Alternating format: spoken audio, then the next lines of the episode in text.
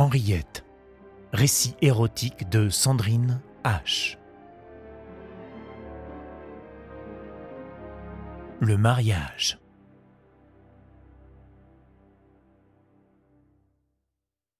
Cette fois, Henriette était ébranlée. Elle avait tout le mal du monde à recouvrer son calme. Pourtant, il fallait qu'elle retrouve ses esprits pour ne pas tomber sous les foudres de Madame Mercier, comme la pauvre Rosemary. Sa jeune collègue était si maladroite et étourdie que leur patronne ne cessait de la houspiller. Parfois même elle la faisait monter dans son bureau, au premier étage, et l'on pouvait entendre dans la boutique les éclats de voix de la sévère Madame Mercier, de Mercier et Mercier, modes et chapeaux. Alors Rosemary reparaissait, les yeux rougis et le nez coulant. Pourquoi diable Madame Mercier la gardait-elle à la boutique? Elle avait déjà gâté plusieurs chapeaux de grand prix et incommodé quelques clientes par ses négligences. Madame Mercier était sans doute plus généreuse qu'elle n'en avait l'air. Au magasin, pour ne pas subir le même sort que sa camarade, Henriette se concentra donc du mieux qu'elle put. Pour y parvenir, elle occupa son esprit à trouver le moyen de conquérir Charles Mercier. Comment forcer un jeune homme timide à faire une demande en mariage sans paraître trop effronté La jeune femme commençait à se méfier d'elle-même. Ses récentes initiatives indiquaient clairement qu'elle n'était plus aussi ingénue qu'elle l'aurait souhaité. La tempête la guettait, et pourtant elle tenait à gouverner sa vie avec probité. Enfin, avec une certaine probité. Il fallait qu'elle perde sa virginité le plus honnêtement possible. Elle le devait à son inconnu, seigneur et maître. Mais elle ne voulait surtout pas se tromper dans le choix d'un mari. Elle y engageait sa vie, après tout. Charles était l'élu, il fallait qu'il se déclare. Ce dimanche-là, il faisait beau et doux pour la saison. Henriette mit son plus beau manteau et son chapeau le plus élégant et alla à la messe. Puis, elle se rendit sur les bords de la Seine, là où les canotiers avaient l'habitude de se retrouver auprès d'une guinguette fort joyeuse. Elle aperçut aussitôt Charles, qui, au milieu de ses camarades, semblait plus à l'aise que dans la boutique de sa vieille cousine. Il riait et faisait de grands gestes pour s'expliquer. Henriette se fit discrète. Elle entra dans l'auberge et commanda un chocolat chaud et une tartelette aux pommes. Elle observait Charles du coin de l'œil à travers la porte ouverte. Il avait provoqué ses camarades à la course et toute la bande s'apprêtait à mettre les canots à l'eau. C'est le moment qu'Henriette choisit pour sortir sur la terrasse qui surplombait la berge. Une jeune fille en dimanché se remarquait immanquablement. Les jeunes gens se poussèrent du coude, Charles avait dû la reconnaître, mais elle feignait de regarder ailleurs, fixant au loin les méandres du fleuve. Encouragé sans doute par ses compagnons, il vint à sa rencontre. Elle ne sembla le remarquer qu'à son approche.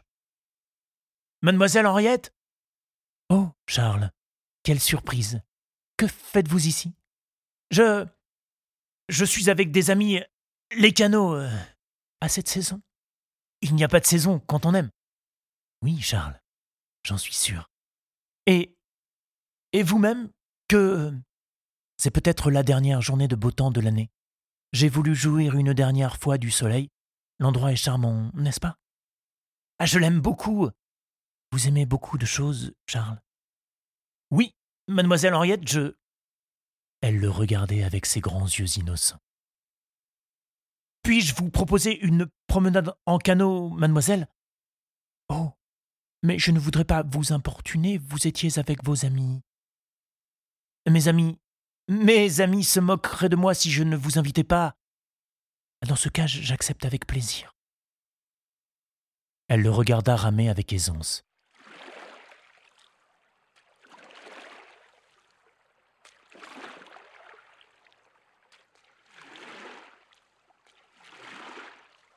Il souriait le visage auréolé de boucles lumineuses caressé par le vent.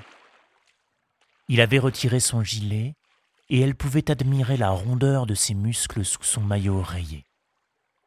le canot glissait sur l'eau sombre. Les arbres se reflétaient dans le fleuve, leurs feuilles brunes et jaunes s'agitaient sous quelques bourrasques, d'autres flottaient sur l'eau, emportés par on ne sait quels courants et tourbillons. Mais l'embarcation filait sur l'eau calmement, presque immobile, tant la conduite du jeune homme était maîtrisée. S'il est aussi bon mari que rameur, je n'aurai pas de souci à me faire, se disait Henriette. Il est doux et fort, sans impétuosité, prévenante et calme, et il sait conduire sa barque. Sans doute que le regard de la jeune femme se faisait trop insistant, Charles se troublait. Ça. Saviez-vous, mademoiselle Henriette, que j'avais terminé mes études? Je l'ignorais. Je viens de trouver une place à l'étude de maître Loiseau. J'en suis ravi pour vous, Charles. Mademoiselle? Elle tendit encore son plus beau regard vers lui, mais il détourna les yeux. Oh Regardez là-bas s'écria-t-il. La petite île, nous pourrions y aborder. Volontiers. Il l'aida à descendre en lui tenant la main qu'il ne lâcha pas. Je l'ai pris à l'hameçon, songea Henriette. Ils marchèrent un peu dans les hautes herbes encore humides. La lumière d'automne rougeoyait les arbres et faisait vibrer de larges taches de soleil autour d'eux. Elle feignit de se prendre le pied dans une ronce et trébucha. Il la rattrapa par la taille et rougit comme une demoiselle. Je faire le poisson, se dit-elle. Elle resta collée à lui comme si marcher était devenu périlleux. Je n'aurais pas dû vous conduire jusqu'ici. Vous allez abîmer votre manteau et vous tordre la cheville. Il est vrai que la marche n'est pas aisée, mais tout est si beau ici.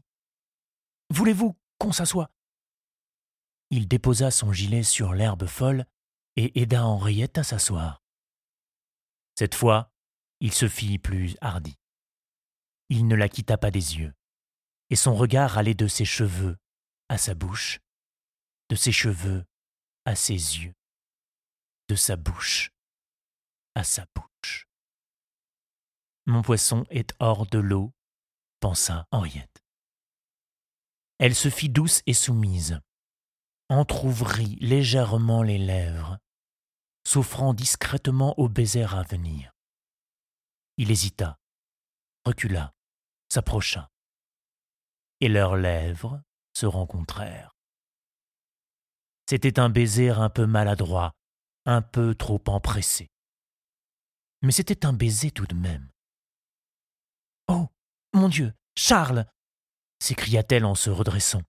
Mademoiselle Henriette, excusez-moi, je. Je ne voulais pas vous offenser. Oh, Charles, qu'allez-vous penser de moi? Je ne penserai jamais de mal de vous, mademoiselle. Elle semblait affolée. Rentrons, Charles, je vous en prie. Je ne voulais pas vous blesser, je, ne sais pas ce qui m'a pris. Vous ne savez pas, Charles? Oh, si, si, je sais. Mademoiselle Henriette. Henriette, attendez. Elle marchait maintenant devant lui comme fâchée. Je vous aime, finit-il par dire en la retenant par le bras. Je suis une honnête fille, Charles. Je. Voulez-vous. de... Quoi, Charles? Demanda-t-elle avec douceur, retournée presque contre lui. Voulez-vous m'épouser, mademoiselle Henriette? Il faudra en parler à nos parents, Charles. Et ils s'embrassèrent encore. Et je mange le poisson, se dit-elle.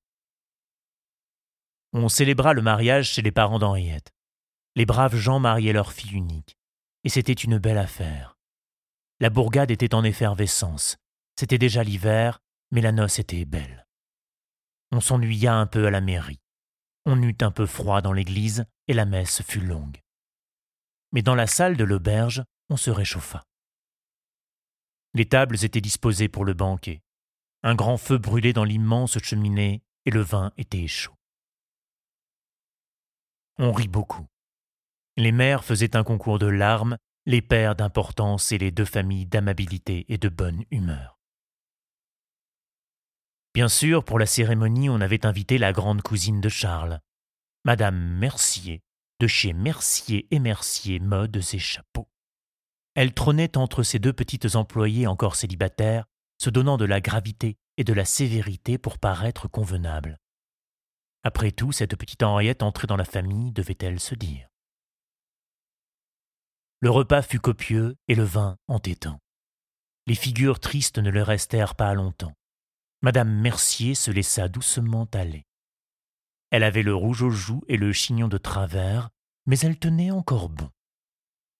Henriette s'amusait à la voir sous ce jour nouveau. On repoussa les tables et on dansa.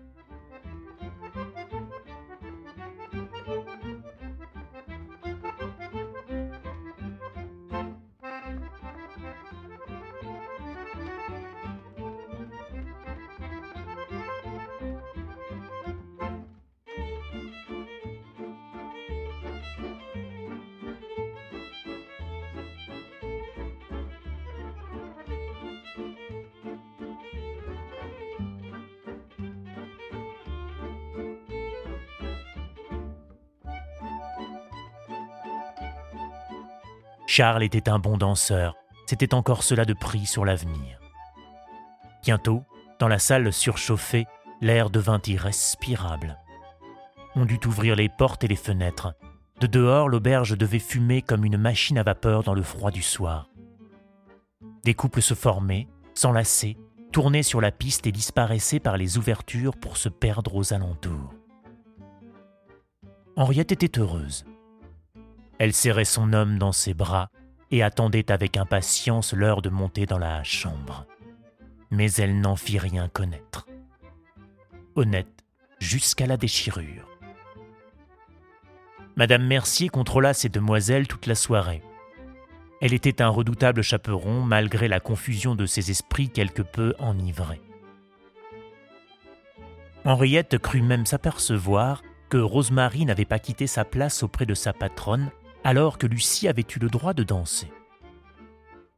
Quel étrange manège, se dit Henriette. Puis ce fut le moment de saluer les mariés. C'est à peine si la noce tout entière ne les accompagna pas dans leur chambre en un joyeux raffut et un flot continu, de la salle de bal aux escaliers et jusque dans le couloir sombre et exigu de l'auberge. Laissez donc les mariés tranquilles tonitru'a le père d'Henriette. Alors, la noce reflua, laissant aux jeunes époux le soin de fermer la porte sur eux. Il se fit un grand silence dans la chambre obscure. Ni le vacarme des noceurs eut au fait de les rattraper par les fenêtres. Henriette se tenait immobile au milieu de la pièce.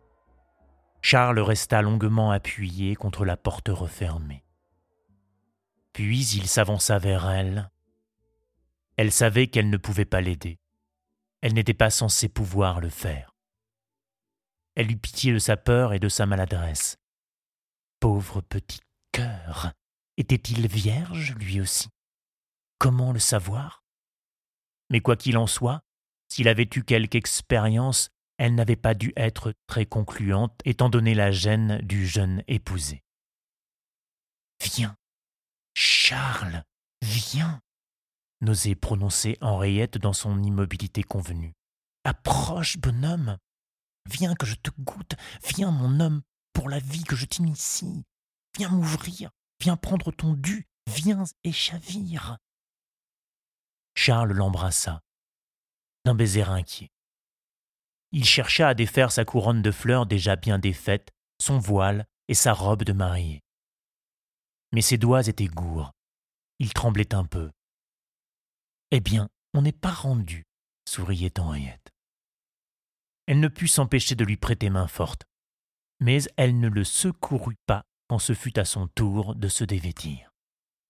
Trop d'initiative pourrait inquiéter l'oiseau. Il la coucha maladroitement sur le lit.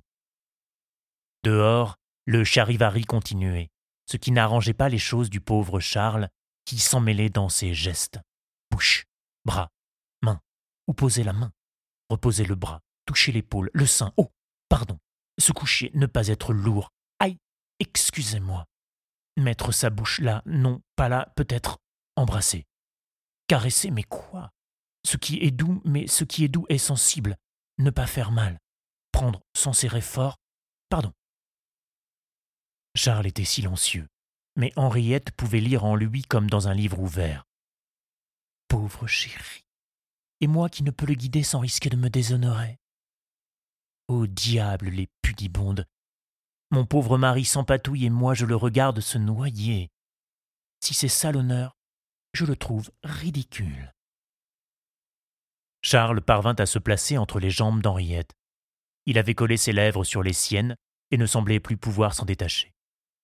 Elle sentit qu'il essayait de trouver son chemin, dirigeant avec fébrilité et gaucherie son sexe vers celui offert de son épouse.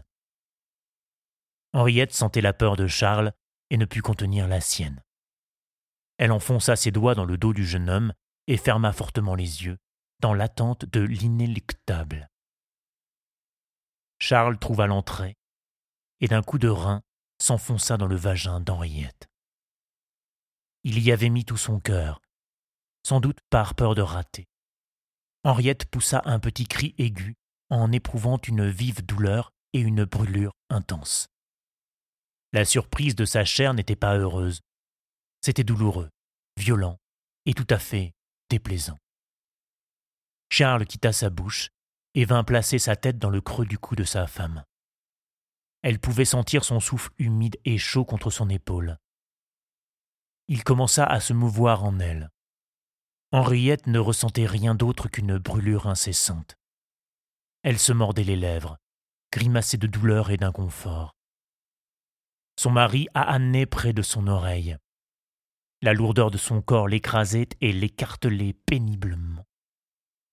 Les va-et-vient étaient anarchiques. Il était impossible de se concentrer sur quoi que ce soit.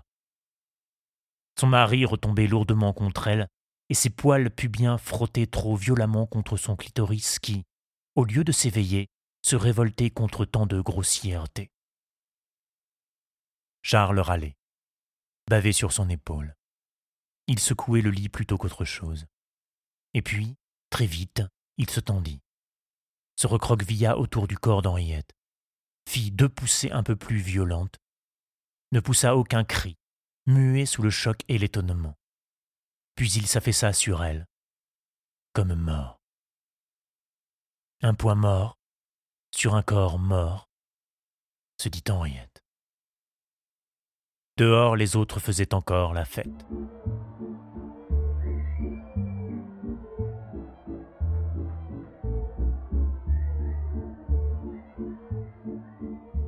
Le lendemain matin, sous prétexte de venir aider la jeune épouse à mettre de l'ordre dans sa chambre et sa coiffure, les mères et les tantes s'affairèrent autour du lit nuptial.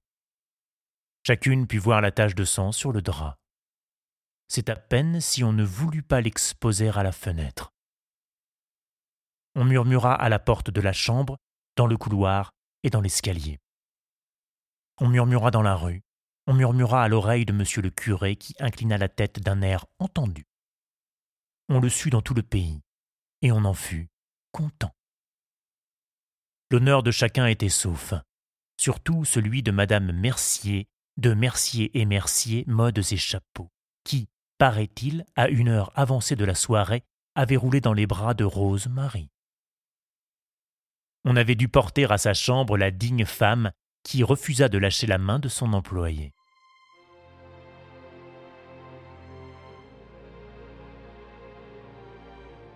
C'était un beau mariage